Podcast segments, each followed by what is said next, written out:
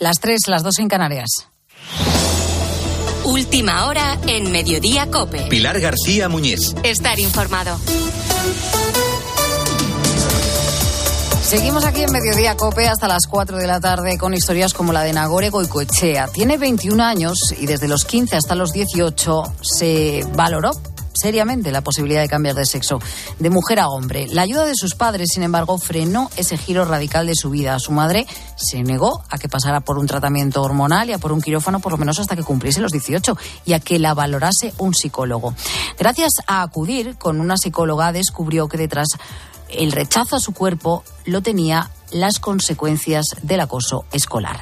Desde hoy, con la entrada en vigor de la ley trans, es posible en España cambiarse de sexo a los 16 años sin necesidad de consentimiento paterno y de informes psicológicos. Nagore Goicoechea y su testimonio aquí en Mediodía Cope que más se repite son unos malestares previos que suelen tener que ver con eh, bullying, con ansiedad, depresión, con un trastorno del espectro del autismo no diagnosticado, que llevan a una persona a pensar que la solución es cambiar su cuerpo. Y en algunos casos es cierto que estas personas, eh, cuando solucionan sus problemas, dicen, vale, yo sigo queriendo cambiar mi cuerpo, pero hay otros casos en los que no. Y se repite mucho este patrón de malestares psicológicos en la adolescencia que llevan al rechazo al cuerpo. No solo ha entrado en vigor la ley trans, sino también la ley del aborto. Esta fija en el el umbral de los 16 años, la edad en la que un joven puede poner fin a su embarazo sin necesidad de informar a sus padres. Dos leyes ideológicas que empiezan a aplicarse y que se suma una tercera cuyas consecuencias en sus cinco meses de entrada en vigor tienen unas cifras escandalosas. 721 agresores sexuales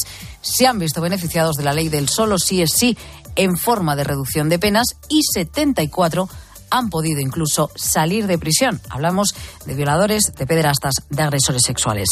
Entre tanto, el Partido Socialista contiene la respiración por hasta donde puede en el caso mediador, esa trama de corrupción canaria que ha supuesto la destitución de un diputado socialista, la de Juan Bernardo Fuentes. Hay temor a que aparezcan fotos o audios comprometidos de más cargos socialistas en el grupo y que la trama regional pues alcance el nivel nacional. Por lo pronto, los servicios jurídicos del grupo socialista ya están asistiendo a los diputados que han sido señalados en las últimas horas. Fuentes del partido aseguran a COPE que esos hechos en absoluto se han producido.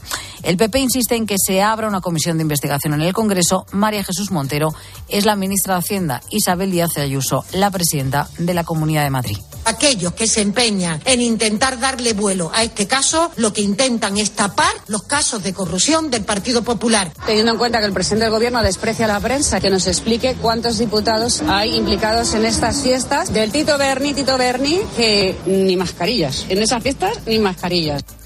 Se llama Perfecto Freiría y hoy ha pedido en Herrera en Cope, ha podido en Herrera en Cope dar las gracias en directo a Idoya San Luis. Es la médico que le salvó literalmente la vida.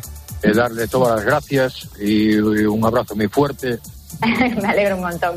El éxito y el orgullo de, de poder salvar esta vida después de toda la tensión, pues nos compensa todo y se la salvó a 8.000 kilómetros de distancia entre un hospital de Vigo y el mar Índico. A partir de las tres y media de la tarde, en el Mediodía Cope vamos a contarte la historia de este marinero gallego que el pasado 7 de diciembre sufrió hasta cinco infartos mientras faneaba en alta mar, como decimos, en aguas del Océano Índico.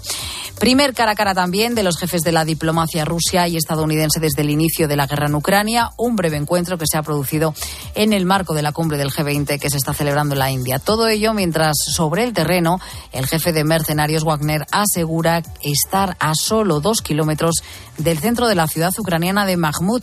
Manuel Ángel Gómez. Ha sido una reunión muy breve en Nueva Delhi. Blinken y Lavrov han estado hablando menos de diez minutos sin que hubiera ningún tipo de negociación, según la portavoz de Exteriores rusa. En esos pocos minutos, el secretario de Estado de Estados Unidos le ha dicho al ministro ruso que Washington va a apoyar a Ucrania hasta el final de la guerra. También ha sugerido que Rusia debería dar marcha atrás en su decisión de suspender el cumplimiento del nuevo Tratado START de desarme nuclear. Y por último, ha pedido a Lavrov que Rusia ponga en libertad al estadounidense Paul Whelan. Desde que comenzara la invasión rusa de Ucrania hace 12 meses, Blinken y Lavrov solo habían hablado en una ocasión, por teléfono. Han coincidido en varias reuniones internacionales durante este periodo de tiempo, pero se han evitado.